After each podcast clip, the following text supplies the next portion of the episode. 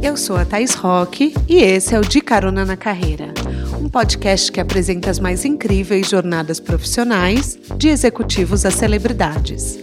Juntos, nós vamos passear pelos caminhos percorridos por pessoas de sucesso e eu vou te mostrar que o impossível é só uma questão de ponto de vista. Vamos embora? Você é uma profissional do futuro? A conversa de hoje vai te ajudar a responder essa pergunta que muita gente já se fez. No mundo em que a única certeza que a gente tem é que tudo muda o tempo inteiro, as profissões não tinham como ser diferentes, né? A evolução e transformação constantes dão o tom para o mercado. A minha convidada desse episódio é a Fernanda Rocha, uma fera em RH que eu quero muito conversar sobre a trajetória dela e a de vocês, caroneiros porque não faz muito tempo que a carreira das pessoas era marcada pela estabilidade. Eu não sei os pais de vocês e os avós, mas muita gente tinha o costume de entrar na mesma empresa na juventude e ficar até a aposentadoria. Uma coisa que hoje parece impossível, né? Se nos anos 2000 a lógica era você ser atraente para uma empresa, hoje a lógica é ser atraente para o mercado como um todo. A Fernanda é psicóloga, tem 18 anos de experiência em recursos humanos e também se divide entre a vida corporativa e a maternidade. Ela é mãe da Lorena e da Clarissa, que são as coisas mais fofas do mundo, e irmã de um grande amigo meu, o Hugo Gloss, que fez essa ponte para que a conversa acontecesse e já passou aqui pelo podcast. Apertem os cintos que a estrada da Fernanda já começou.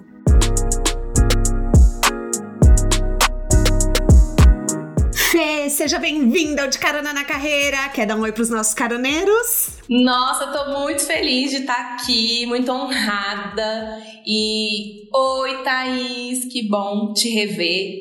E oi, caroneiros. Eu também sou caroneira, preciso confessar que sou caroneira, assim, assídua, tá, Thaís? Eba, que bom! Olha, caroneiros, para vocês saberem, a Fê e eu, a gente deitava na cama do, é, do, irmão dela, do Bruno, e ficava falando sobre carreira horas, horas, horas. A gente às vezes passava madrugadas, quando eu ainda não sabia o que eu queria fazer da minha vida. Então, se você está ouvindo e acha que às vezes eu tenho todas as respostas sobre carreira, saibam que em algum momento eu já não soube o que eu queria. E a Fê é prova viva disso, né, Fê? Ai, é verdade. Você sabe que eu estava olhando aqui meus e-mails e achei um, uma troca de e-mails, nossa, de 2013 nossa. Onde você me mandava o seu currículo uhum. e pedia para eu. Ai, ver o que, que você acha e tal. Aí a gente fez depois, eu apliquei um instrumento de perfil em você. Aí eu, gente, eu tenho essas conversas aqui. Depois eu vou até te mandar, porque me eu não sei se você tem ainda seus seu perfil ah, de anos legal. atrás, né? Porque a gente muda e é legal, assim, perfil muda. Mas é isso, é, é porque eu, eu muito que me motiva a gravar o podcast, Fê, é ajudar pessoas que ainda não encontraram o próprio caminho, a própria estrada. Uhum. Então, assim, ou elas estão com alguma aflição, querem se jogar no empreendedorismo, não conseguem, ou estão começando, que ainda tem uma estrada para andar, para caminhar. Uhum. E quando eu vejo assim, quando eu olho para o meu passado, eu falo, gente, era tão claro que eu precisava sentir essa dor para uhum. entender o que as pessoas passam. Então eu sempre acho que a sensação de não estarmos pertencentes tem um motivo. Então, Sim. por mais difícil que seja o caminho hoje para quem está ouvindo, saibam que assim, é, nada é em vão. Eu, é, e disso eu tenho uma certeza na vida. Eu acho que tudo é desenhado milimetricamente para que as coisas aconteçam. Sem dúvida. Eu tenho uma frase, só para te complementar, uhum. que eu aprendi né, ao longo da vida, que é só o melhor nos acontece. E Amém. eu tenho é, vivido isso, sabe? Eu acredito. Seja uma coisa boa ou ruim, que naquele momento ruim a gente não entende, parece meio fofo, não, mas não é. é eu sempre digo, só o melhor nos acontece. Se isso está acontecendo aqui agora, é porque precisa acontecer, eu preciso aprender alguma coisa com isso. E tanto para a carreira quanto para a vida, sabe? Uhum. Então, eu acredito muito, muito que está tudo milimetricamente calculado para gente, de verdade. Mas muitos caroneiros eles ainda não se encontraram profissionalmente. Qual que você acha que é o primeiro passo para a gente se conhecer melhor? Thaís, eu acredito que é entender o que te motiva. Compreender, assim, o o que que você sente e como você sente. É o tal do, do autoconhecimento, sabe? Uhum. Não tem muito para onde fugir, assim. A gente precisa aceitar que a gente pode errar, aceitar que nós temos defeitos e o importante é identificar o erro e corrigi-lo, sabe? Uhum. E seguir em frente, assim, sempre na busca da nossa melhor versão. Eu, eu acredito muito nisso. Só que às vezes eu não sei nem como descobrir o que me motiva. Tudo que me cerca, às vezes, me desmotiva. Não hoje em dia, mas antes, quando eu estava no corporativo. Então eu ia trabalhar e era um esforço levantar da cama. Eu lembro que eu sentava no ponto de ônibus e eu chorava. Tô, tô assim, compartilhando coisas pessoais minhas. E eu recebo mensagem de muita gente que tenta se encaixar em culturas que não pertencem, que vão contra os seus próprios valores para se enturmar. Por que em algumas empresas é tão sofrido ficar? Quando você não se identifica com o ambiente, com as pessoas e o modelo de gestão, assim, no geral, é muito difícil ficar. Uhum. A cultura da empresa, ela tende a ser, cada vez mais, algo muito forte, sabe? E quando você não se identifica, é realmente muito difícil de você se adaptar, né? Isso já é uma luzinha ali hum, te uma luz vermelha, algo, né? né? Do tipo presta o atenção. Fato de você, uhum. Isso, o fato de você não querer levantar da cama ou de você chorar para ir trabalhar é muito triste, né? Então tem algo aí, eu acho que isso é um primeiro alerta, né? É, existe algo aí que está que não está te fazendo bem, que não está te motivando a levantar da cama para, né, produzir, para uhum. servir, né? Então, uma dica que eu dou hoje, né, é, que é muito importante, inclusive, é entender que empresa é essa. Então, antes de você aplicar para processos seletivos, eu acho que é importante ler o máximo que você puder, fazer conexões, né? Hoje, e hoje isso está muito fácil para gente, assim, uhum. em termos de é, redes sociais, enfim, redes profissionais, né? Que a gente já tem redes profissionais, né? Sim. O social vinculado ao profissional, é que você busque informações, sabe? Que você realmente tente saber o máximo possível daquela empresa para você verificar se dá match ou se não dá match. Agora, só voltando um pouco assim, cara, mas tá, o que que entender, como é que eu entendo o que me motiva? Eu acho que isso está muito vinculado aí a, a, realmente duas coisas. Primeiro, o autoconhecimento, que você também tem ferramentas para descobrir, que é uhum. uma terapia, é uma mentoria de carreira. E também é a experiência, sabe, Thaís? É a bagagem, né? É a uhum. bagagem. Porque às vezes você vai, você, é, pelo pouco que eu sei da sua história, você passou por diversas empresas e grandes para entender que não era aquilo que você queria. Então a sua bagagem também, de alguma forma, sendo sofrido ou não, ela te empodera do que para você ter essa resposta do que te motiva ou não. Minimamente você vai saber o que não te motiva. Não, é verdade. E olha, para quem acha que agora não é o momento para pagar uma terapia, eu vou deixar um link que o CAPES tem terapia gratuita. Uhum. Então, existem muitas possibilidades. Por exemplo, eu sei que a USP tem terapia gratuita. Sempre é bom uma possibilidade de ter autoconhecimento. Tem uma psicanalista uhum. também online que chama Manuela Xavier. Ela está no Instagram e ela tem um perfil chamado Escuta Ética que tam, só que daí ela só atende mulheres. É, que são psicólogas que se voluntariam para atender mulheres que estão passando por um processo de autodesenvolvimento. Uhum. Então, eu acho que esse é um caminho para descobrir a nossa motivação. Mas você sabe, Fê, às vezes eu fico pensando que eu só sei o que eu quero porque eu passei onde eu não queria estar. Eu, eu é assim, super. Eu, eu acho que eu precisei sofrer muito profissionalmente para entender o que eu queria para entender o que me motivava. E hoje eu vejo que, por exemplo, na consultoria, o que eu faço é estruturar empresas para muitas vezes para venda ou para novos empreendedores. E hoje eu olho e falo, gente, estava na cara que eu sempre tive uma escutativa, que eu sempre fui boa em me comunicar, que eu sempre gostei de me conectar com as pessoas. E na escola isso não era valorizado, não, tá, gente? Então eu vou falar. Na escola eu era muito criticada por gostar de conversar, por gostar de falar com os amiguinhos. Conversava demais, era julgada. Era julgada. E aí meu dom, meu dom não estava sendo valorizado, entendeu? É, as pessoas, a gente não percebe que são os dons que a gente tem, as competências, né? Exatamente. E eu tenho ouvido falar muito dessa palavra competências, que é essencial para o profissional do futuro. Vamos esclarecer aqui o que são as competências e por que que elas são importantes para a gente. Esse nome nunca sai de moda, né? Você já reparou que competência é um negócio que não cai? Então, a gente não volta cai. pra ela. Passa, passa a moda do propósito, passa a moda de, de workaholic, passa a moda de tudo, competências pe permanece Permanece, firme. Né? O que, que são as competências, né? São simplesmente você juntar os seus conhecimentos, as suas habilidades e as suas atitudes. Aqui no RH, especialmente, a gente fala que é o chá.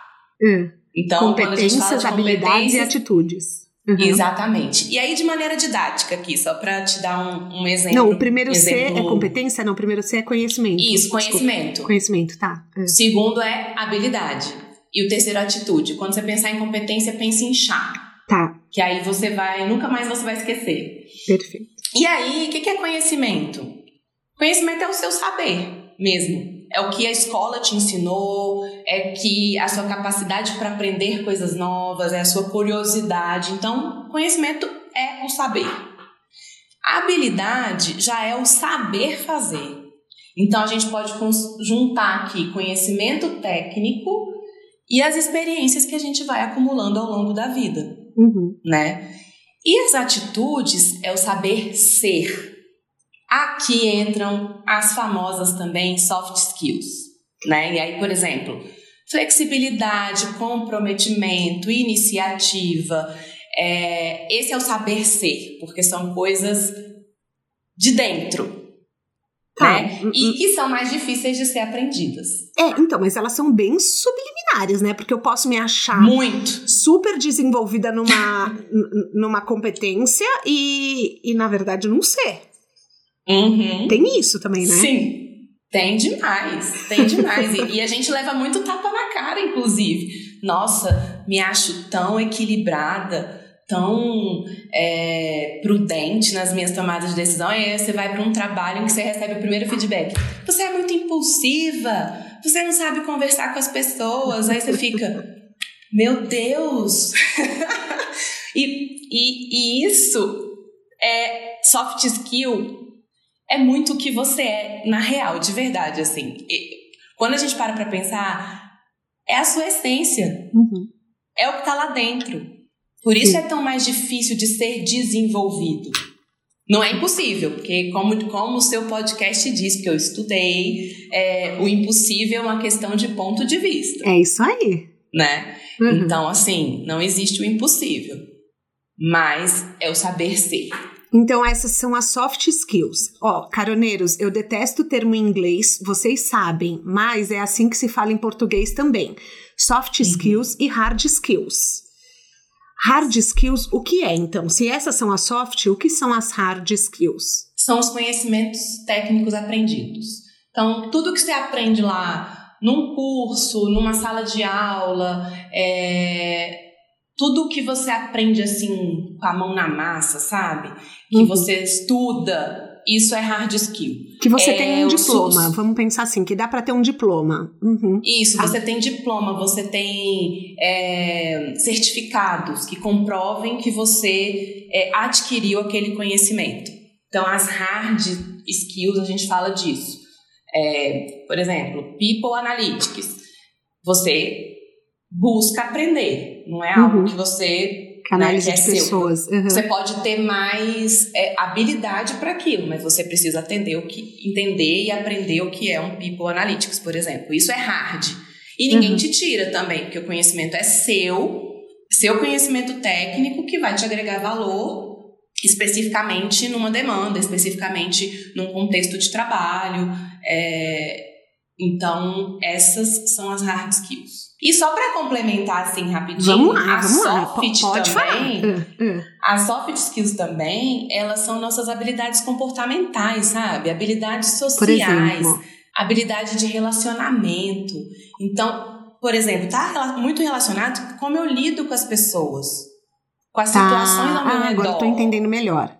Entendeu? Uhum. Então, assim, como que eu lido com pressão? Tá. Qual é a sua atitude no momento em que você precisa fazer uma apresentação para o seu gestor ou para o CEO da sua empresa? Né? Que habilidades emocionais e competências ali é, é, comportamentais você precisa ter para se manter ali preparado, né, para se mostrar preparado, porque às vezes a gente não tá, né, mas a gente uhum. tem que mostrar que se tá. Mostrar. Então tá muito mais relacionado a isso, é como eu lido com as pessoas e com essas situações que estão ao meu redor e que a todo momento nós somos apresentados a novas situações. Mas a gente não coloca no currículo, por exemplo, é, ah, eu, eu, eu sou muito boa em, em ser é, mediadora. E isso é uma característica minha. Por exemplo, eu sou muito uhum. boa em ajudar pessoas a se entenderem. Mediadora de conflitos. Mediadora de conflitos, totalmente. É, eu coloco isso no meu currículo ou não? As soft skills, elas vão para o currículo? Por exemplo, eu sou uma boa ouvinte, eu tenho uma escutativa. É, uhum. Como que eu vou mostrar que eu tenho tudo isso? Eu posso responder que depende? Pode, óbvio. Porque Minha assim... RH sempre depende. sempre depende. É impressionante. Porque assim, aqui existem duas visões, sabe, Thaís? É, habilidades comportamentais não é muito recomendado colocar no currículo, porque o recrutador ele pode mensurar as suas, as suas habilidades comportamentais, ou quem quer que seja que esteja te avaliando, uhum. também para o que quer que seja, através de uma boa entrevista comportamental. E hoje, mais do que nunca, a gente tem muitos instrumentos complementares que são chave em processos seletivos ou até em, em análises de perfis para ver se são compatíveis, etc., que a gente consegue checar as suas habilidades comportamentais. Porque se entende que é muito mais sobre. É, não é sobre o que você diz, é muito mais sobre como você se comporta em determinadas situações. Sobre quem você é, sim. A é sobre bossa, o ser, né? É sobre o ser. Uhum. Exato. É sobre o ser. Entendeu? Então, é, o, aí é a segunda visão, né? Uhum. É, agora, assim, quando você se, quando a gente fala de competências técnicas, mas que tem algum vínculo ali um, um pouco relacionado com soft, é interessante te colocar porque são algumas palavras-chave que hoje elas pode, a gente pode ser identificado uhum. por buscas dessas palavras-chave, entendeu? Por exemplo. Então, é, design thinking, é, design metodologia thinking é- ágil. É, é um, é, como que a gente pode traduzir o design thinking? É tipo um, um pensamento estratégico? É, pode ser. A gente pode dizer que é um pensamento. É, talvez eu acho que é como você organiza o seu pensamento estratégico, né? Tá. Porque uhum. é, é o desenho mesmo, você vai desenhando e vai encaixando as coisas.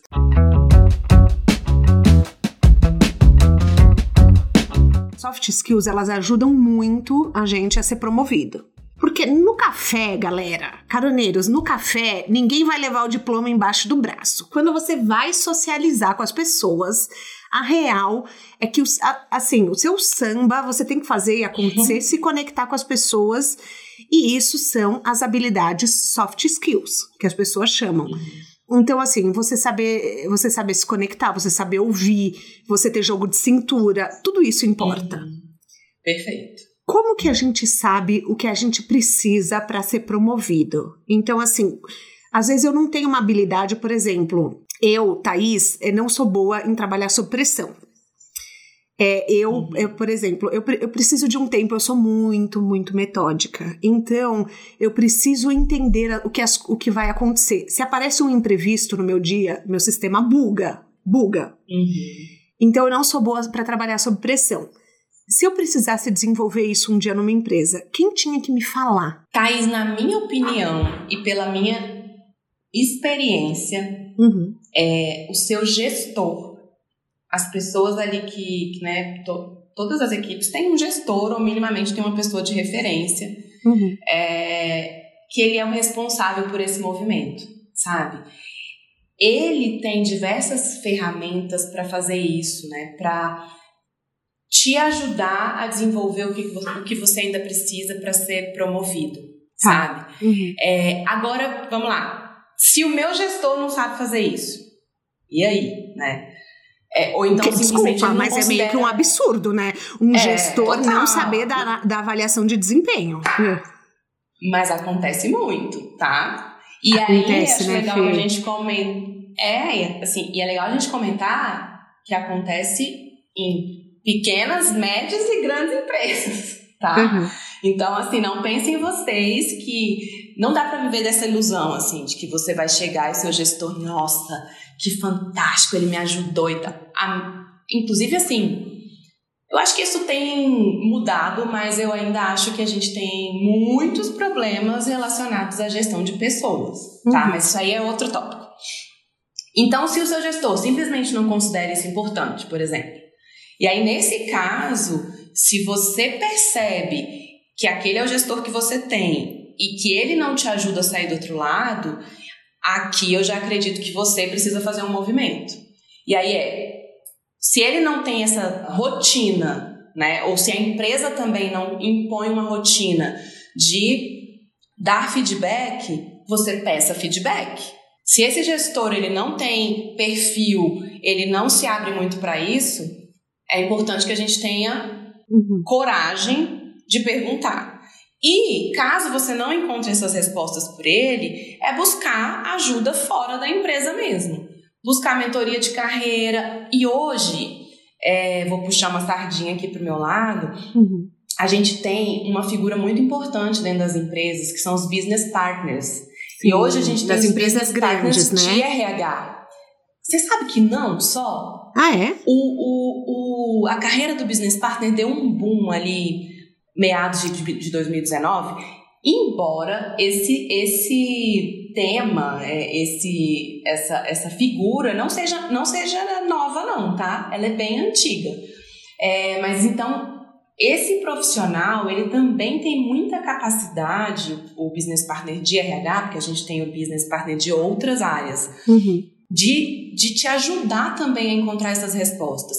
Porque ele é um profissional que transita, sabe? Ele transita entre as pessoas, o negócio e a própria área de RH. Então ele tem conhecimentos de RH generalistas e geralmente ele está mais próximo de você ali no dia a dia. Então ele também pode ser uma pessoa que vai te ajudar muito a descobrir o que que você precisa desenvolver e até traçar planos de ação com você para que isso aconteça.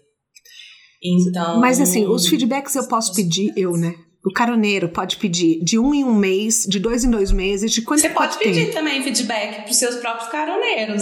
Caroneiros? Vou fazer uma avaliação de desempenho para vocês responderem. Ai, meu Deus, é. sejam gentis comigo. É verdade, nunca tinha pensado nisso. É, você pode pedir feedbacks para os seus caroneiros. De quanto em quanto tempo, Fê? Thaís, eu sou a favor de é, feedbacks imediatos. Então, assim, eu não vou ficar aqui anotando é, fulano aconteceu isso na data X, falar com fulano no, no feedback da VD, da avaliação de desempenho. Caderninho do rancor, né? Caderninho do rancor, assim.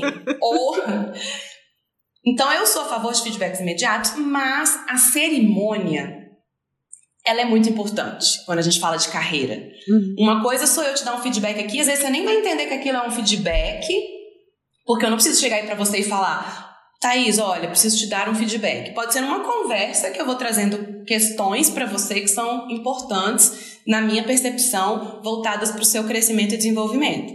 Mas é, é, importante o ritual, sabe? A cerimônia é importante. Então, eu diria que esses momentos que hoje a gente chama de feedback, mas tem é, o one on one, né? É um a um. Uhum. É, eles, eles deveriam acontecer minimamente trimestralmente, na minha visão. Porque imagina, avaliações de desempenho, elas acontecem geralmente em dois momentos do ano. Geralmente elas são é, semestrais, mas depende da empresa onde você está inserido. É, e é importante que pelo menos aconteçam duas vezes. Mas ali no dia a dia você precisa desses retornos, você precisa corrigir rotas, sabe? Uhum. Então eu diria que no mínimo de três em três meses para uma conversa formalizada ali, sabe? Sei, é, é, curioso isso, porque eu, eu sei de empresas que fazem avaliações mensalmente, e eu sei de empresas uhum. que, faz, que não fazem avaliação nunca. Por exemplo, como eu trabalhei na Nestlé, eu sei que a Nestlé uhum. tem avaliações, e, por exemplo, eu sei que a Unilever tem um plano de carreira, é, como se fala, de desenvolvimento muito bem estruturado. Então, às vezes, você é até aprovado para uma vaga de gerente mas ainda não abriu. A, a, precisa acontecer uma dança das cadeiras, né? Existe chance de implementar isso numa empresa quando ainda não acontece? Quando, o, por exemplo, o caroneiro que acha isso importante, dá para a gente motivar a empresa a fazer ou é meio invasivo? Para mim é super possível. Uhum. Inclusive, eu ia, adoraria se eu estivesse numa empresa e que algo não acontecesse e as pessoas pudessem sinalizar que isso seria importante para elas. Eu acho, inclusive, é, um, um, comportamento plausível, assim. Ele é, primeiro, que ele é corajoso, segundo, que a pessoa está sendo proativa.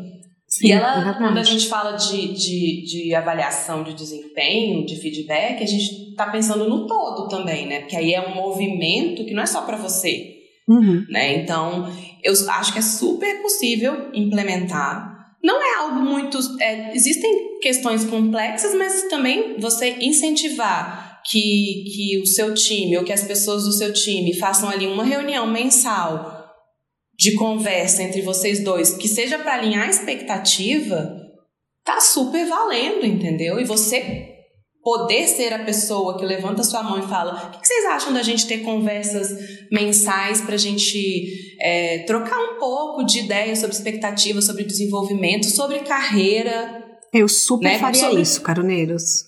Não sei. Nossa, eu, eu também. Um conselho que eu daria é manda de repente esse episódio para a pessoa do RH da sua empresa para que ela possa implementar, para que seja como se fosse assim, ó, fica, fica a dica, um fica a dica para você. Isso. Eu acho muito legal.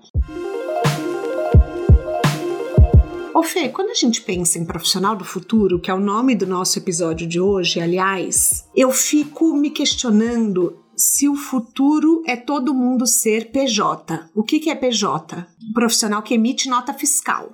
Porque hoje em dia, uhum. quando você é contratado por uma empresa, se a empresa te paga 13 terceiro, licença maternidade, férias, você é CLT. Eu acho que o futuro é termos parceiros mais PJ. O que, que você acha? Thaís, eu acho que o mundo, eu não, eu não acho que o mundo queira CLT, não, sabe? Uhum. Porque, como você acabou de dizer, para as empresas isso é muito oneroso sabe? Muito oneroso. Então, esse tema de. É, a gente tem até um termo que a gente usa que é pejotização. Uhum. A pejotização das empresas, eu acredito que ela vai tomar cada vez mais corpo e cada vez mais espaço nas modalidades de contratação, sabe? Eu também Porque acho. tem muita coisa envolvida: redução de custos, modelo de trabalho remoto, que a pandemia nos provou que funciona, que é possível, né? Entre outras coisas. E, e nas áreas assim de tecnologia, marketing, isso já existe, até uhum. no RH, isso já existe. E a pandemia veio para provar mesmo que é totalmente possível. Então, para as empresas, eu acredito, pensando nisso que eu falei, é, eu acho que é sempre uma, até uma expectativa, porque uhum. sabe que, assim, isso é muito Brasil, né? Porque no resto do mundo não existe essas vantagens que a gente tem é quando verdade. a gente pensa em. Você sabe que licença maternidade nos Estados Unidos eu acho que são 40 dias, alguma coisa. É, eu, eu não, é. eu, gente, eu não tô falando a informação certa porque eu não sei. Eu sei que são é muito menos do que no Brasil.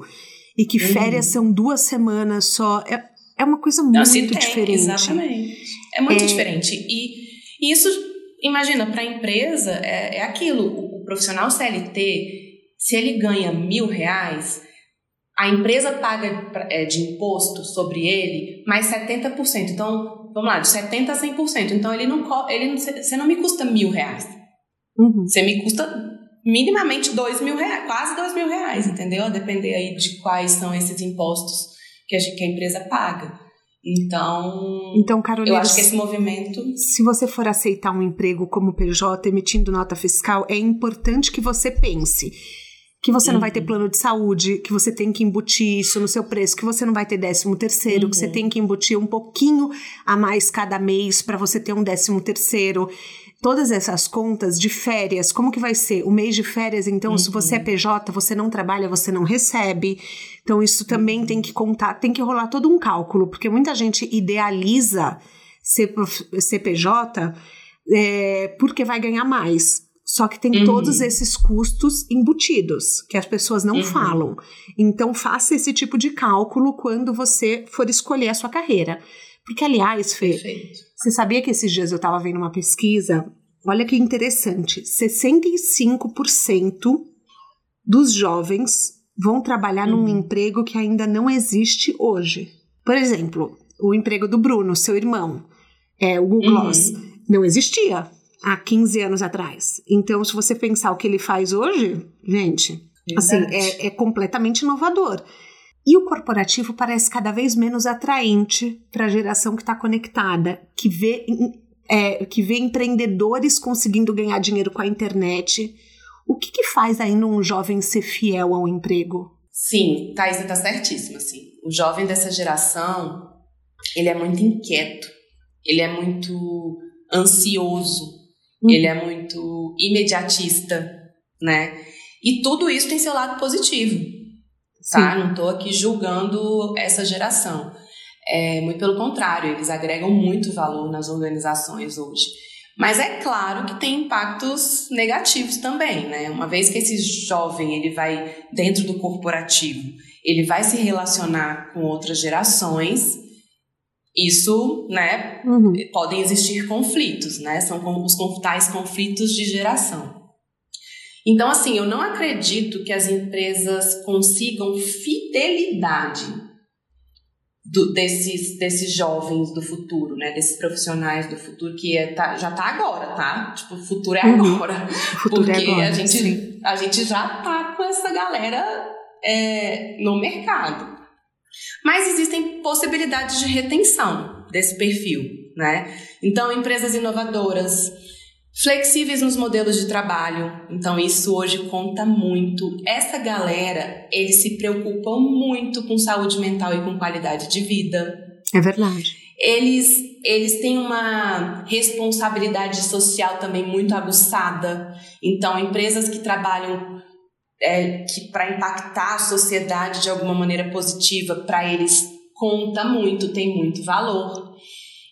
Então, é, empresas que já têm essa mentalidade, essas iniciativas, que inclusive assim, isso também é super, tá super em alta. Até empresas da bolsa, por exemplo, têm falado muito de ESG, né, o termo em inglês, mas que é de responsabilidade social, assim que, que você está fazendo? O que, que a sua empresa está fazendo para se destacar é, no mundo? Assim, uhum. de que, que você está fazendo de bom para o mundo? Sim. É, isso tem sido cada vez mais, é, as empresas têm sido cada vez mais cobradas e provocadas a pensarem nisso. Então, eu acredito que, sendo essa geração uma geração que valoriza muito tudo isso, além de oportunidade de crescimento, e de desenvolvimento. Então, assim, como que essa empresa vai me ajudar a mudar de patamar? Porque é isso, né? É, é, não, é assim, é a idade de estagiário a ambição de CEO, essa nova geração, né? Exatamente. Né? Exatamente. E, e é por isso que eu falei que eles são imediatistas, inquietos e ansiosos, porque eles são estagiários e eles já estão pensando com a cabeça de CEO. E, então, as empresas elas têm que entender porque esse perfil como agrega muito valor também, porque vem aí com toda essa questão de inovação, tecnologia e etc., é, o que, que eu vou oferecer para esse pessoal ficar pelo menos um tempo aqui fiel à minha uhum. marca, entendeu? Mas existem mecanismos e hoje isso está cada vez mais forte, assim, até porque a gente tem muita startup, né, Thaís? Então é. as startups vêm com uma mentalidade de trabalho Totalmente muito diferente. Nova, né? Totalmente, assim. Inclusive veio desbancar muita empresa grande, né? Então a gente precisou se adequar. Eu que sou aqui geração Y, né? Que é. Eu também sou Y. Aqui, você tá me vendo com essa cuts aqui, mas eu tenho já meus 39 anos, é, a gente, eu tenho que me adaptar a esse perfil de, dessa nova, dessa nova geração atual. Aí eu fico imaginando os nossos, nossos filhos, uhum. que vai ser muito pior, entendeu? Que vai ser completamente Porque... diferente, vai ser uma coisa muito diferente. é muito mais livre, né? Exatamente. E você viu que esses dias eu até comentei na newsletter. Aliás, caroneiro, se você ainda não assina a nossa newsletter, o link tá no descritivo do podcast. Assinem lá. Eu mandei é, esses dias, Fê, eu não sei se você já viu, que a Panasonic agora adotou um modelo de trabalho de quatro dias por semana. Menina, sensacional. Não é a primeira, não, já tem outras. A Z-Dog também, brasileira, eu sei que faz.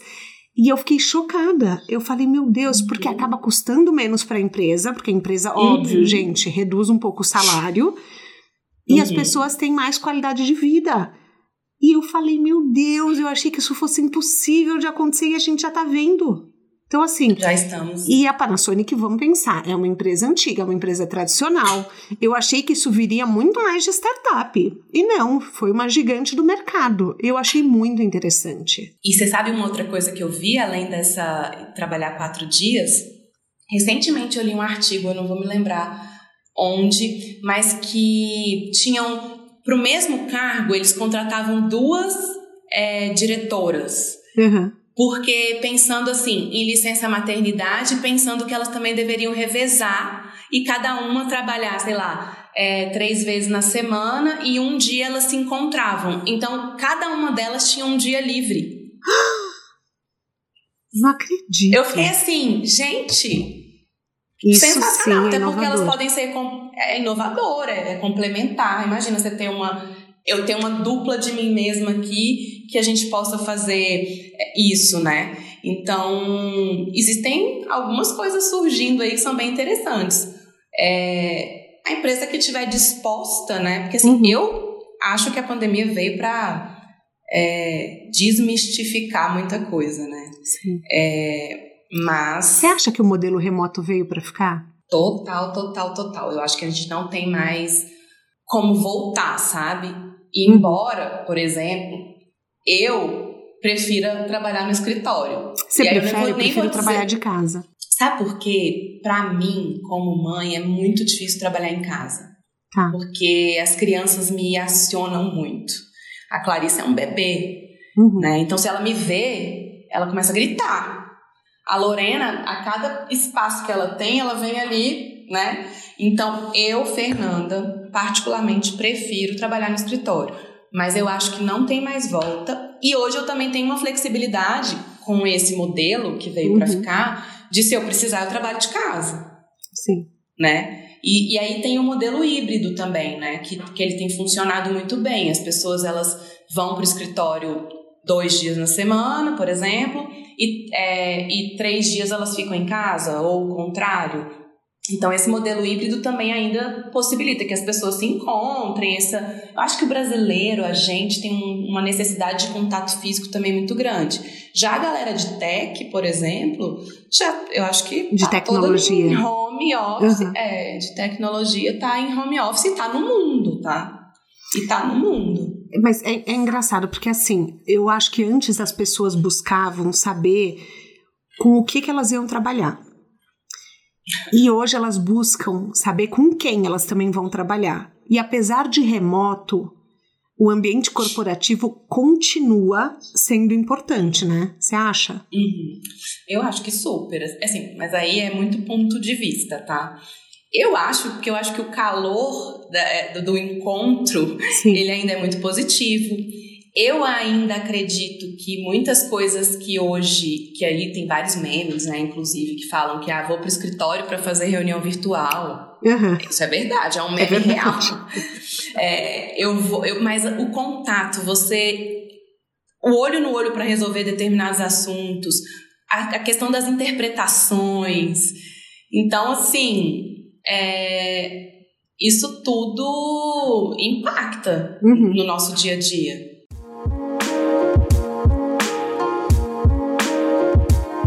Que a gente monta então um time remoto de sucesso? Como que Como que funciona isso? Porque é difícil, né? Você não vai conviver com a pessoa, você não vai perceber as soft skills dela, você não vai perceber é, é, não sei se não vai. É que a Fê tá fazendo uma cara aqui do tipo, não sei, não. então, caroneiros, pra vocês entenderem meu questionamento aqui.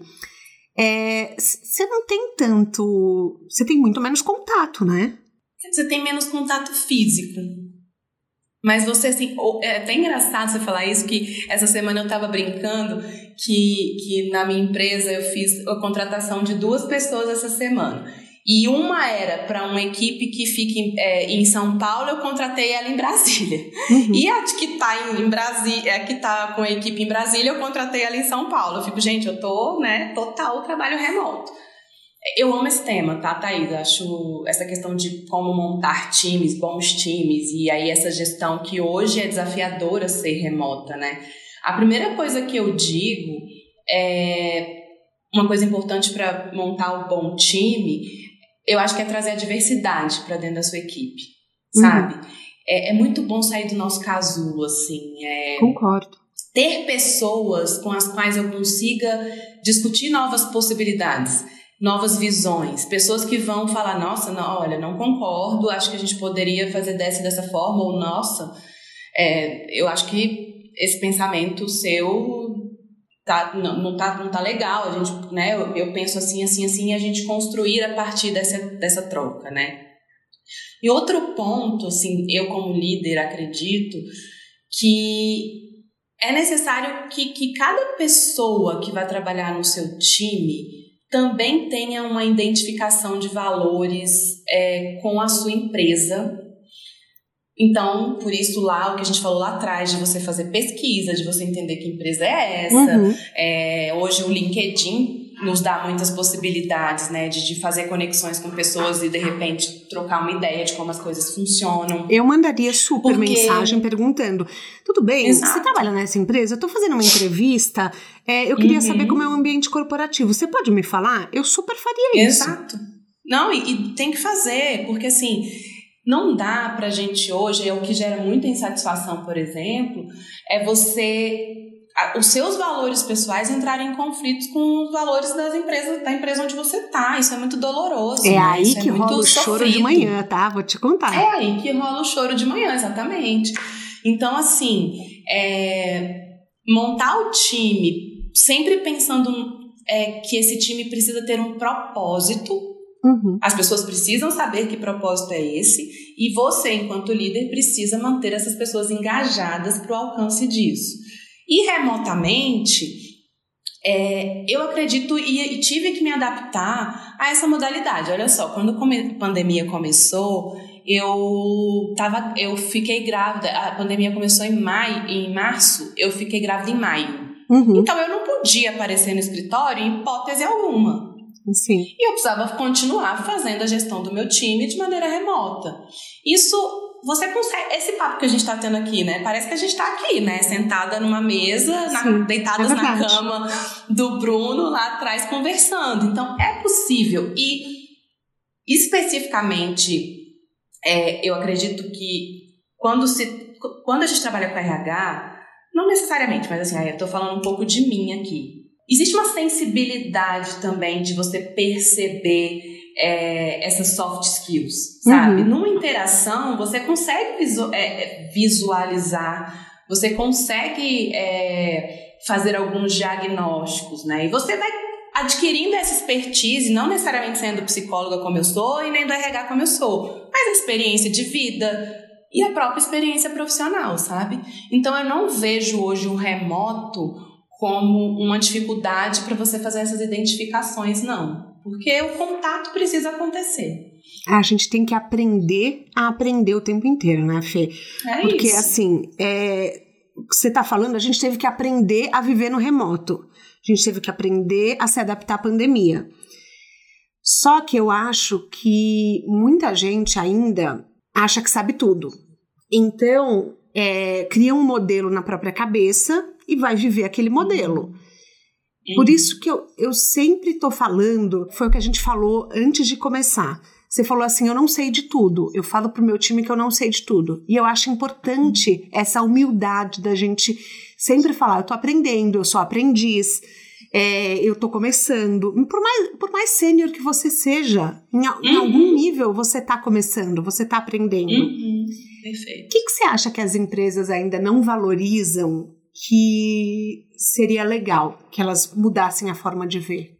Olha, eu, eu tenho uma coisa que eu valorizo muito e que eu acredito que as empresas ainda não valorizam, é, no geral, é a gente entender que é permitido errar.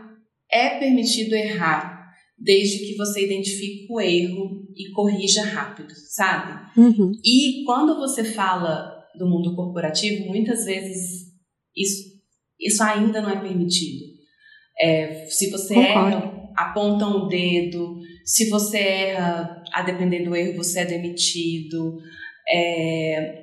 E, cara, a gente tá ali também, a gente tá ali para aprender. Então, todo assim, mundo vem pro e, mundo para aprender, pelo amor de Deus. E todo né? mundo erra. Sim. Vamos combinar? Os, o CEO das, CEO, os CEOs de empresas erram, tomam decisões erradas.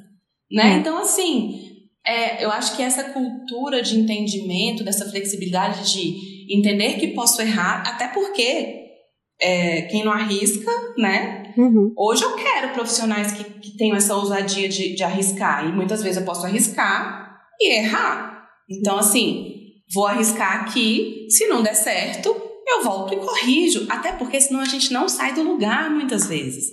Por isso que hoje em dia se fala muito em, em MVP, né? Que é, cara, vamos lançar isso aqui com a primeira versão e depois a gente melhora. Eu amo. Errado, é, é, melhor fazer, é melhor feito, é feito do que perfeito. perfeito. É isso aí. É isso. Então, assim, se eu tenho uma cultura de que eu não posso errar, como é que eu vou fazer é, o, o, o, o imperfeito? E eu né? acho que pode a criatividade das pessoas Totalmente. saber que elas não podem errar totalmente assim, reconhecer que é isso mesmo, reconhecer que você não sabe de tudo. Uhum. E, e, e, é isso mesmo, você trouxe uma coisa muito, muito, muito importante quando a gente fala de mundo corporativo. Cara, a gente precisa de profissionais é, curiosos e, e criativos. Precisa mesmo. A gente precisa. Porque senão a gente não ousa, a gente não sai do lugar e fica sempre naquela mesmice, entendeu? Uhum. Então, assim, ainda existe espaço para isso? Existe, mas eu acho que isso tá muito com o tempo, assim, contado, sabe? É, porque a gente precisa dessa valorização é, relacionada à inovação. E se eu não erro, né? Porque aí é aquele negócio. Muitas grandes empresas hoje começaram a partir de testes. Você está fazendo teste, você pode errar. Sim. Então eu acho que está muito relacionado a isso, sabe?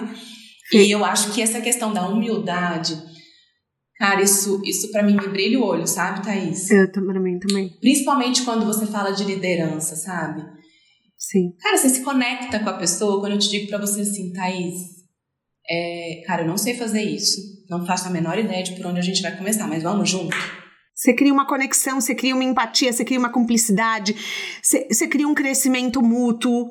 Você cria uma relação de confiança. É maravilhoso você não saber e você falar, vamos junto. É, e, e, assim, para quem não, para quem está ouvindo a gente, né, os caroneiros que já estão em, em posições de liderança ou para os caroneiros que almejam isso, essa é uma, uma característica que é, vai ser e já deveria ser, mas eu acredito que vai ser cada vez mais valorizada. Uhum. Porque você se coloca numa posição de vulnerabilidade. E isso encanta muito as pessoas no sentido de, caraca, ela tá sentada aí, ou ele tá sentado aí, mas ele tá me dizendo que precisa da minha ajuda. Então, assim, e é verdade, e é porque é verdade. assim, gente, líder nenhum faz nada sozinho, muito pelo contrário. Quanto mais você cresce na sua carreira, menos você vai botar a mão na massa. Mais você precisa e, de ajuda mas você precisa de ajuda, porque você tem que olhar outras coisas, né? Uhum. E quando você consegue trazer seu time para jogar esse jogo com você, cara, é fantástico, porque assim, cara, a sua vitória é sua vitória, você vai ser reconhecido por isso. Agora, se você errou, o erro é meu. Ah, aí a gente chega num ponto que eu gosto, porque o negócio é o seguinte: líder que é líder assume o erro pelo time, entendeu? É isso. É, eu, eu acredito nisso. Eu detesto o, o líder que fala. Peraí, não sei quem fez, peraí, eu vou ver quem da minha equipe fez. Cabeças vão rolar hoje. Ei, você é o líder. Como assim cabeças você vão rolar? Você é o líder. Exato. Nossa. Você é o líder. E, e aí a gente vem nisso, né? Assim, essa cultura ainda existe do erro não ser, não ser aceitável. Uhum. Então, Sim. eu, enquanto líder, cara, errou, o erro é nosso. O erro é nosso. E se eu digo pra pessoa que ela não pode errar, ela não pode arriscar. Então é um ciclo. Fica um negócio, um, um círculo vicioso, sabe? Ai, então... Fê, eu tô amando o nosso papo. Eu queria que você falasse as suas redes sociais. Gente, minhas redes sociais. Eu tenho Instagram, uhum. mas lá eu posto minha vida pessoal, mas, mas minha conta é aberta. Tá bom, que é ótimo. é arroba Ferrocha. E no LinkedIn eu tô lá como Fernanda Rocha da Fonseca Castro. E lá eu falo de trabalho. Tá. Então, as minhas, como vocês já sabem, caroneiros, é arroba Thais Roque.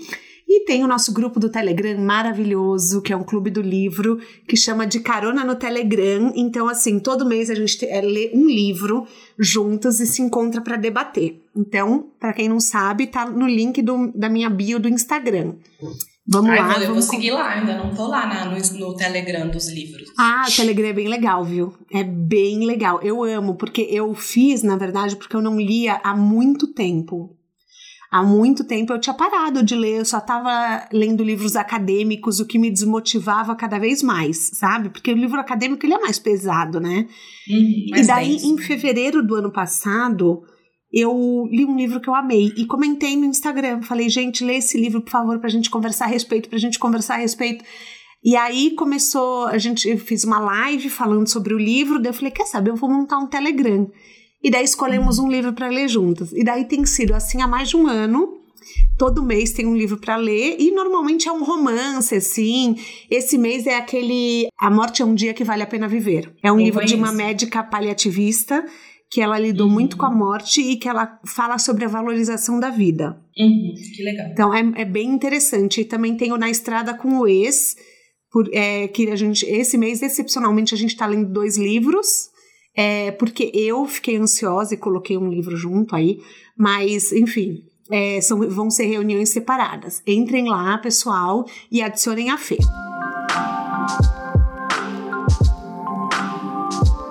Você é irmã de um dos maiores nomes da internet hoje. Aliás, vou mandar um beijo mais uma vez pro Bruno, o Gloss, que fez esse encontro acontecer. Analisando a carreira dele como expert no tema, que você acha que foram os pontos chaves para o sucesso e para a construção dessa empresa? Porque para quem não sabe, o Google Gloss Corporation, o Google Gloss SA tem tipo 20 funcionários, tá? Só para vocês saberem. Ai, gente, aí você pega na emoção, né, Thaís, assim, porque meu irmão sempre foi um visionário, assim, né?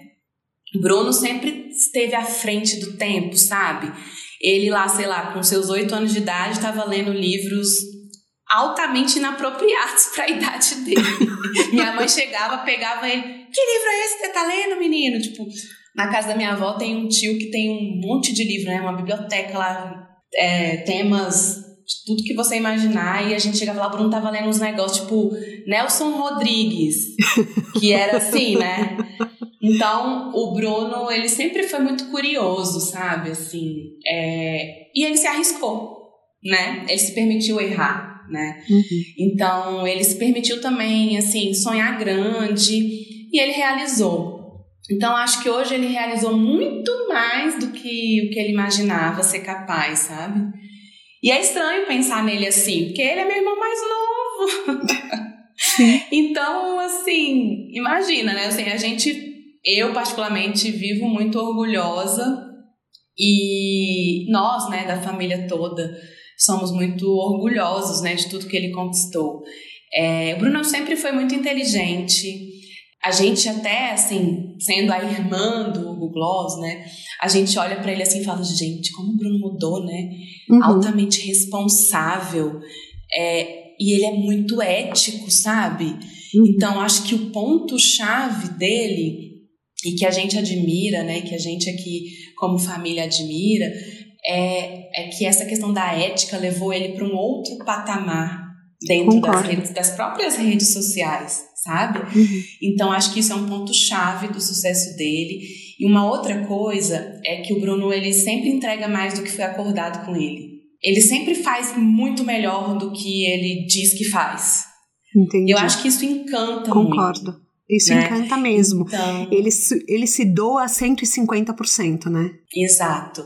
E então, assim, é, eu, eu olho para ele com muito orgulho, assim, né? Até porque eu sou mais velha que ele, então eu era aquela irmã que pegava a sacolinha da, dele assim e falava: Mãe, você está esquecendo a sacola do meu irmão. Tipo, super preocupada, protetora uhum. sempre. É, a gente tem uma ligação forte, assim, porque a gente é mais próximo, embora a gente mora em cidades diferentes, né? E a pandemia também nos limitou muito aos encontros, né? Mas eu sou muito orgulhosa, assim. E eu acho que o sucesso que ele tem, de verdade, é, eu sei que a gente sempre encontra muita gente pelo caminho que ajuda a gente. Uhum. Mas o sucesso do Bruno foi conquistado pelo Bruno. Foi conquistado pelo Bruno. E tem muita gente que se acredita pelo sucesso dele, tá? Eu, como amiga, vou te falar, tem muita gente que fala, é porque eu ajudei ele, porque eu isso. Sim, muita gente ajuda, mas eu acho que o caminho que ele fez foi independente de onde ele estava, com o que ele trabalhava. Uhum. É, e, e ele foi fazendo aos poucos. Então, uhum. assim, aliás, tem um episódio dele aqui no De Carona na Carreira. Quem quiser conhecer mais a jornada profissional dele, quem vê parece que hoje ele já é grande, mas ele começou lá em 2008 no Twitter, tá? Então, estamos falando aí de uma trajetória já de 14 anos, tá? Só para vocês terem uma ideia. Mas você, como irmã dele, você acha que já te atrapalhou isso profissionalmente? Por exemplo, de alguém, de você ter uma conquista que é sua, mas as pessoas acham que indiretamente é dele? Não, assim, eu não tenho o hábito de falar que eu sou irmã do Google Gloss. Uhum. Na, a família toda, a, gente é muito discreto. Tá. Muito discreto. Então, assim, a gente tende a não misturar, sabe? As uhum. coisas. Até porque o, o, Bruno é o Bruno, o Google Gloss de fato é um personagem, sabe? É, e esse é o trabalho dele, né? Uhum. Então, a gente não se mete, sabe? É, a gente tem muita coisa que a gente fica sabendo relacionada ao Google Gloss que a gente fica sabendo junto com o público. É, então eu nunca usei isso a meu favor. E ele também, assim, para eu não dizer que nunca, mas por exemplo, o fato do, do nosso encontro hoje acaba sendo por intermédio dele, né? Sim, mas, você, mas... mas a gente já se conhece há 10 anos e isso não conta é, muito, entendeu? É, porque é, uma, é uma então, coisa assim, que assim, a gente já ia conversar, a gente já tinha contato, tá bom, ele nos apresentou, mas a gente já tinha contato uhum. independente dele. Mas, por exemplo, alguém Isso. falar assim, ai, manda a irmã do Gloss cobrir esse evento, alguma coisa assim, nunca aconteceu? Não, nunca aconteceu. E assim, é engraçado, porque como a gente, eu não tenho o hábito de falar, é falar mesmo, tipo, vou chegar e falar, ah, eu sou irmã do Guló. Não. E aí tem gente na empresa onde eu trabalho, assim, do meu time, que descobre isso de maneira aleatória, assim, olhando o Instagram dele e fala, nossa, olha aqui, gente, é minha chefe. Como assim você nunca me contou isso? Né? Então, assim, é engraçado ver as reações, mas nunca me atrapalhou profissionalmente e também assim não não percebo que me ajuda assim para eu ter visibilidade ou crescimento ou nada do tipo. Acho que é muito a forma como a gente lida com isso. Entendi. Então é, é interessante assim. Mas assim quando a gente pega o gancho da internet hoje é exigido que o profissional seja completo Tenha redes sociais, grave conteúdo, trabalhe a marca pessoal, se porte como um empreendedor, da, dono da própria carreira, mesmo trabalhando numa empresa. Como que você vê essa demanda? Porque eu acho meio insano, tá? Não, eu, eu vou te falar isso, assim, sendo bem sincera, eu vejo que a gente está cada vez mais sobrecarregado, sabe? Total! Gente, a última coisa que eu quero quando eu paro de trabalhar é ligar o Instagram e falar de trabalho. Eu quero falar de Kardashians, eu quero falar de fofoca. Entendeu? Eu não quero ficar gravando um vídeo falando sobre alta performance, sobre carreira. Não, não quero, entendeu? Não, exatamente. Assim, eu acho que a gente tá ficando cada vez mais sobrecarregado e assim, a gente é cobrado por isso, né? Então, assim, eu acho que é um cenário atual. Uhum. Acredito que, a depender do que você faz, você vai precisar é, se adaptar um pouco a esse modelo, porque dizem muito hoje que quem não é visto não é lembrado, né? Uhum. Assim, faz, faz algum sentido isso. Sim. É, mas eu acho que não é o único caminho para o sucesso, não, sabe, Thaís? Assim, eu acho que nesse quesito aqui eu tô mais com você, assim, que eu preciso evoluir em termos práticos, assim, de é, marca pessoal, é, é, ficar muito envolvida, assim, com, com a internet, ou de feitos meus, ou de entregas, enfim. Eu acho que a gente está bem sobrecarregado. Isso até me preocupa um pouco, porque eu acho que a própria questão do burnout aí que Sim que, que virou lei, né? É muito isso, assim, você é muito cobrado, sabe? Você, você é muito cobrado a entregar resultado, resultado, resultado, e ainda tem essa parte de você aparecer. Então, acho que as pessoas elas estão cada vez mais sobrecarregadas. Eu tenho minhas ressalvas. Confesso que, ao contrário do meu irmão que trabalha com isso, eu tenho minhas ressalvas é, com relação a outras carreiras, sabe? Quem não tem uma conta assim, estilo cartão de visita, né? Se divulgando, se promovendo. Você acha que tem que ser privada a conta? Porque, porque o RH hoje olha, né? As, as pessoas vão atrás das suas redes sociais para ver o que você está falando. Você, você falou que o seu perfil é aberto. Como que é isso? Você, o que, que você aconselha para as pessoas? Perfil fechado ou perfil aberto? Cara, eu acho que. Bom, meu perfil é aberto e eu penso que quem não fala do próprio mercado não teria que ter conta privada, não. Eu acho que isso é uma decisão muito pessoal, de verdade. E outra coisa, o ser humano tende muito a querer saber mais da nossa vida fora do trabalho do que dentro do trabalho. É verdade. Então, assim, a minha conta é aberta e lá eu posto minha família, minhas filhas. É, nem fico falando muito de trabalho, vez ou outra eu posto alguma coisa que aconteceu e que foi um marco na minha carreira, por exemplo. Uhum. O LinkedIn eu já uso para carreira. Mas eu acho que não, assim, acho que essa questão de ter a conta privada ou não. Assim, agora, tem uma ressalva aqui. Contas abertas, é, você também tem que entender é, em que contexto você está inserido quando a gente fala de mercado de trabalho, porque isso virou até consumo de conteúdo para processo seletivo. É, então, então é por isso que eu tô falando, as pessoas vão Você olhar. vai participar, exato, você vai participar de um processo seletivo e sei lá, você, eu não sei, né, as pessoas, cada uma tem suas, seus anseios, desejos, vontades, etc. E isso pode te atrapalhar, a depender de para onde você está aplicando. Porque é. como virou conteúdo de, de pesquisa, não, você está é também se mostrando. Então, acho que a depender do seu, do que você almeja, você precisa cuidar do seu conteúdo, entendeu? Uhum.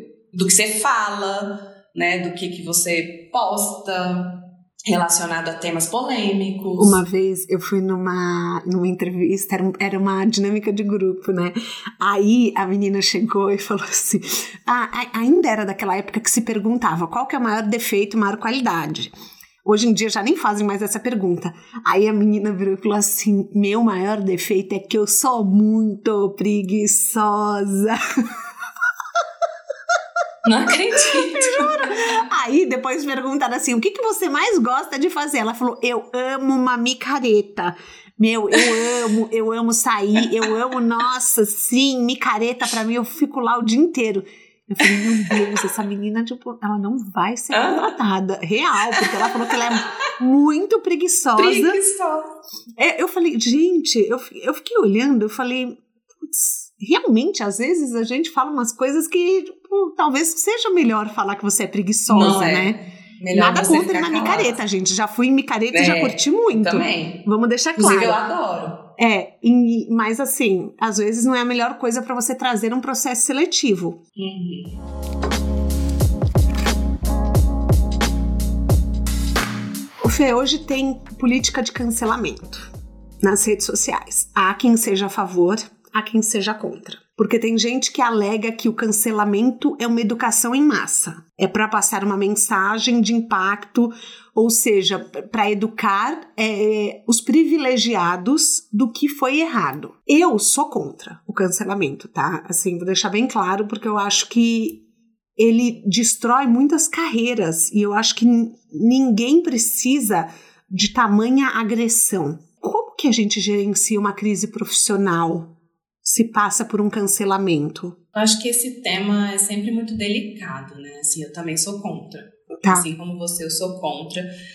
E eu acho que para gerenciar uma crise, quando a gente fala da nossa vida profissional, é a primeira coisa a gente tem que ter muita inteligência emocional, né? Uma uhum. inteligência emocional muito apurada. Porque você vai estar inserido numa, numa situação de estresse, né? Sim. Em que você vai ter que, de alguma forma, se posicionar é, e até dar voz a isso de uma maneira equilibrada, né? Então, eu acredito que não existe receita de bolo.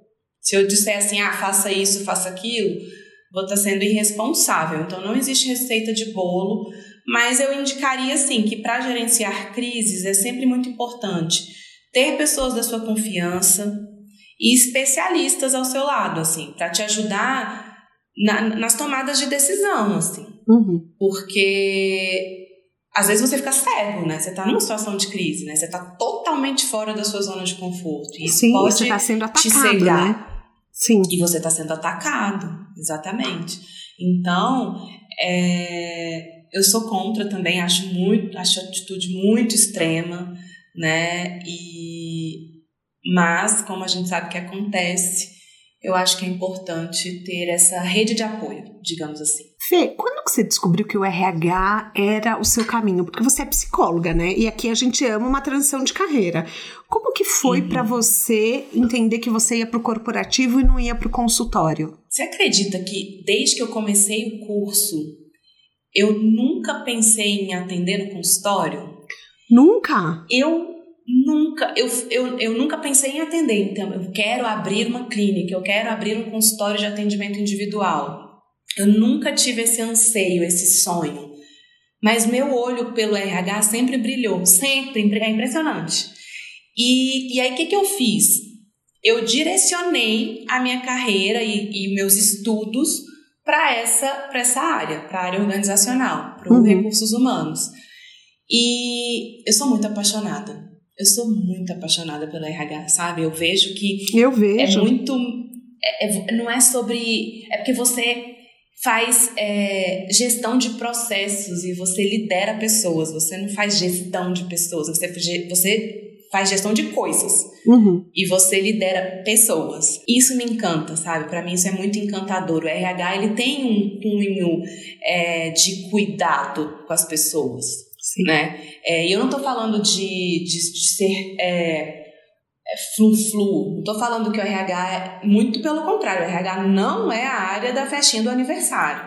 E não Ele achem não que é o RH área... não faz hora extra, tá, pessoal? Eu já vou contar para vocês Exato. aqui que o RH às vezes é punk, trabalhar no RH, o RH vira quase um comercial, porque tem que bater meta, tem que fechar a vaga. RH é empresa normal, ninguém abraça a árvore. Exatamente. Não, assim, é, é, não é sobre abraçar árvores. Nós temos métodos, nós temos é, OKRs, né, que são aí o, o, que a gente tem, metas que a gente tem que atingir. Nós somos mensurados em, em, nos processos da companhia e a gente tem um dever de impactar o resultado final. Ou seja, eu desenvolvo as minhas pessoas para que a partir disso elas possam atingir aquele resultado. Então, RH é parte do resultado final, ele é parte da grana que entra uhum. na empresa, né? Então, eu amo essa complexidade das pessoas, sabe, Thaís? Assim, eu amo trabalhar com gente. Eu amo contribuir para o desenvolvimento de alguém, assim. É, e o RH tem muito essa possibilidade, né? Uhum. É, e não estou falando só de, de desenvolvimento é, de, de, conhecimentos técnicos, mas a gente pode ajudar muito as pessoas a saírem do outro lado no desenvolvimento das soft skills, né? É, então, eu vejo que eu posso ajudá-las a mudar de perspectiva. Uhum. Então, eu estou olhando para isso com esse olhar. Eu venho aqui, faço ponderações, trago algumas opções de solução, construo a solução desse problema com o meu colaborador. Cara, isso é, te dá, me dá muita satisfação, sabe? De ver as pessoas é, mudando os rumos das suas carreiras, trazendo para frente, potencializando o que elas têm de melhor, sabe? Ah, eu, eu sou muito suspeita, assim. Eu, eu amo o que eu faço. Cercada de tantas pessoas com carreiras diferentes, o que, que é sucesso para você? eu acho que sucesso é quando você tá feliz com o que você faz, sabe? Uhum. Sem, sem ser clichê mesmo, assim. É você tá feliz com o que você faz, entender que o quanto você batalhou para estar onde você está e você nunca deixar também de se mobilizar para atingir outros outros patamares, sabe? Outros objetivos. Então, sim.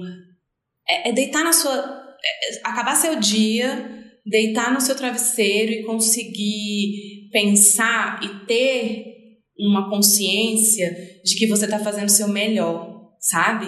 Uhum. Que, que você está entregando tudo que você pode para e, e, que aquilo te satisfaz e que aquilo de fato te mobiliza, que aquilo te, de fato te traz felicidade, assim. Então é, é o, totalmente contrário do nosso começo de conversa, uhum. em que as pessoas elas vão chorando pro trabalho, né? É, cara, não, assim, você tem que ir feliz, sabe? Então, saber que hoje eu consigo impactar as pessoas que estão ao meu redor através do meu trabalho, da minha contribuição, isso para mim é sucesso, sabe? Ah, sei, concordo. A gente tem um quadro aqui que chama pneu furado, que é assim: toda estrada tem seu pneu furado.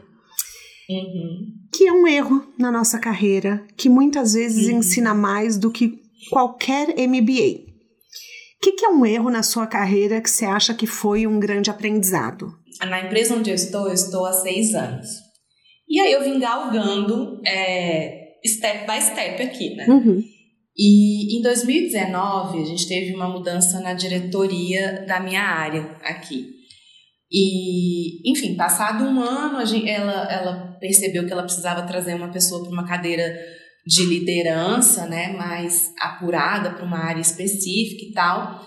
E eu me sentia completamente pronta para ser designada a estar lá. Uhum. É, e aí ela deu um comando na época que foi vou abrir um processo seletivo interno e externo. Uhum. Thaís, eu saí tanto do meu prumo, eu fiquei revoltadíssima, porque eu já vinha, eu primeiro que eu já me enxergava lá. Tá. Segundo, que eu já vinha num movimento de fazer é, propostas e mudanças é, é, linkadas a essa área que me destacavam enquanto profissional na empresa. Tá. Aí eu fiquei maluca, assim. Falei, cara, eu não acredito que eu vou ter que ser, que eu vou ter que passar por um processo seletivo interno para ser avaliada para uma posição onde eu me enxergo e que eu tenho certeza que muita gente me enxerga dessa forma. E aí eu quebrei o pau com essa minha diretora, que hoje em dia é uma grande amiga, é, mas eu vivi um conflito muito grande e eu de fato saí do prumo, assim. Eu fiquei muito perturbada, assim, com, com o fato de estar sendo colocada à prova, Sim. sabe? Cara, como assim? Você me conhece, é o tá ego, né? trabalho. Vamos combinar? É, totalmente. Totalmente ego isso. Totalmente. Totalmente. E aí eu falei assim, não vou participar desse processo seletivo. Aí ela só me olhou assim e falou assim, como assim? Eu falei, é, não vou participar desse processo seletivo. Ela, bom, acho uma pena, mas então tudo bem. É, para mim é muito importante que esse processo seja feito interno e externo. Eu vou avaliar as pessoas de fora, então, e as pessoas de dentro que aparecerem. Tipo assim, minha amiga, não vou te colocar aqui. Uhum. Se você quiser, o processo está aberto, participe, né? Você acredita que eu até fui para terapia por causa disso? Eu acredito. Porque eu não tava, porque é, eu não é tava uma entendendo. questão que mexe com a gente. Eu não tava entendendo, sabe? Eu tava assim, o que que tá acontecendo, né? E, cara, mas isso me ensinou tanto. Então, assim, eu diria que foi um. Foram os quatro pneus furados. Uhum. Não foi um só. Foram os quatro que me levaram, assim, pro chão. Aí, passado alguns, algumas semanas de terapia, eu falei: quer saber? Se eu já me enxergo nesse lugar, óbvio que eu construí isso com a ajuda da terapeuta. É um beijo para minha terapeuta. eu falei, cara, se eu me enxergo nesse lugar, então eu sou capaz. Então, vou lá mostrar que eu sou capaz, vou esfregar na cara dela que eu dou conta sim, que eu tô preparada sim. Mas isso foi assim, aqui porque tá muito rápido, mas isso foi um processo muito sofrido. Sim. E eu participei do processo. passei. Né? Então mudei de, hum. mudei de cargo, né? Assumi essa posição. Isso me ensinou que, primeiro, cara, você não é a última Coca-Cola do deserto. Tem muita gente tão boa quanto você por aí. E sim, você vai precisar provar muitas vezes o seu conhecimento, as suas habilidades e o quanto você é capaz de fazer aquilo, sabe? Volta na questão, inclusive, do quanto isso me, me ensinou sobre a própria humildade onde eu me coloco hoje. Sim. Sabe? Com certeza. Então, foi um período difícil, é, de uma exposição grande também, porque aí eu estava ali tendo que defender, tendo que me vender e me defender para pessoas que já trabalham comigo há anos, né? Mas então, o que então, devia ser mais fácil. Pois é, mas não foi. Eu, eu acho que era coisa, muito coisa da minha cabeça. Coisa assim, da cabeça. Eu tinha, que, uhum. eu tinha que ser entrevistada. Eu, sei lá, tive três etapas de processo seletivo e a última era com, com um CEO, que já uhum. me conhecia, que não é um, um CEO inacessível e tal. E eu tinha que me apresentar ali, trazer uma resposta de um case, etc.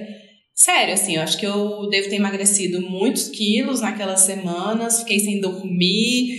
É muito também da gente não acreditar na gente, sabe? Então isso também me ensinou muito sobre humildade, muito por também reconhecer e me dar o devido valor, né? Uhum. E de que não é porque um processo seletivo vai me avaliar e que, que poder, eu poderia não ter passado, né? E que agora, nessa cabeça de hoje, tá tudo bem é, só o melhor nos acontece, até chegar nesse ponto foi muito sofrido. Então, para eu é, colocar, para eu trocar esse pneu foi um negócio. O processo da troca desse pneu foi bem difícil, assim, para mim. Mas me ensinou pra caramba. Assim, eu sou muito grata hoje, até por ter passado pelo processo, porque ninguém me colocou nesse lugar. Uhum. Eu me coloquei neste lugar através da avaliação que foi feita é, de mim, sobre o meu perfil, sobre os meus resultados. Então, hoje eu falo para ela que muito obrigada por ter me feito passar por isso, uhum. porque além de ter me ensinado muito, é, eu provei para mim mesma que eu dou conta, né? É e que eu sou capaz. Então, essa, essa, essa história é emblemática, assim. Na sua mala de viagem, um livro, um filme, um documentário, um TED Talk, que não precisam ser sobre carreira, mas que mudaram sua vida de alguma forma? Eu li recentemente o, aquela biografia da Michelle Obama. Ai, e eu achei. Ah, muito bom. Eu achei aqui, aquela história tão inspiradora, sabe? Assim, uhum. de você olhar para um lugar onde ela está, mas uma supervalorização da família, uma supervalorização de toda a trilha que ela teve de carreira, do quanto ela estudou. A mulher é foda, assim. Ela não tá onde ela tá à toa, não, ela não está onde ela está por conta do marido dela. É verdade. Né? Então, isso me traz muito também a questão da força feminina. Com que a gente certeza, tem que é o pilar papéis. do lar, né? A gente tem muitos papéis, né, Thaís? Assim, muitos. É, a gente se desdobra, né? Eu falo que eu tenho três, quatro turnos diários. E olhar para ela assim, ver, enxergar toda aquela trajetória, eu achei muito inspirador, de verdade, assim. Me marcou, me marcou profundamente. É um Saber de onde bom. ela veio e onde ela chegou e que não foi porque ela era esposa do Obama, sabe? Fê, a gente chega ao fim da nossa carona. Eu amei conversar com você, eu amei de paixão, porque a gente já se conhece há anos, mas eu acho que é muito importante trazer para o caroneiro eu fiz esse episódio pensando em todo mundo que está passando por um desafio da carreira, em todo mundo que está assim querendo encontrar o próprio lugar ainda dentro do corporativo. E assim, eu acho que a gente pode descobrir o nosso potencial, que nem você falou que você passou por esse pneu furado e você descobriu o seu real valor. E o que eu mais desejo para quem está ouvindo é que a pessoa descubra o valor dela. Então é para que sim, ela consiga ir atrás dos sonhos dela e que ela se sinta capaz Então eu queria te agradecer muito pela sua contribuição hoje. Eu queria, assim, nossa, espero que ilumine muitos caminhos. Imagina, Thaís, foi um prazer mesmo, assim, falar com você. Eu, de novo, né, eu sou caroneira, eu sou super fã do conteúdo que você traz. A gente é muito carente, inclusive, sabe? De, de conteúdos relacionados à, à carreira, mas falando assim dos perrengues, uhum. sabe? Que não é fácil. Então, muito obrigada pelo espaço. Espero que eu realmente tenha, de alguma forma, ajudado alguém. E estou sempre à disposição. Sempre que precisar de mim, estou por aqui. Caroneiro, se você gostou desse episódio, então eu vou deixar alguns na bio para você clicar e ouvir mais sobre RH. A gente tem uma conversa com a Jéssica Sandin, também diretora de RH do Nubank, com a Andrea Cruz, que ela tem uma empresa chamada Serum Consultoria, e tem um episódio do Bruno, do Google Gloss, que é o irmão da Fê, e eu também vou deixar lá. O De Carona na Carreira tem a consultoria de conteúdo do Álvaro Leme, a supervisão do José Newton Fonseca, a sonoplastia e edição do Felipe Dantas e a identidade visual do João Maganin. As dicas que a gente abordou até aqui estão todas no descritivo do podcast na plataforma que você nos escuta. Bora lá no Instagram falar mais sobre o episódio de hoje? A gente volta na próxima semana com mais um De Carona na Carreira. Um beijo grande.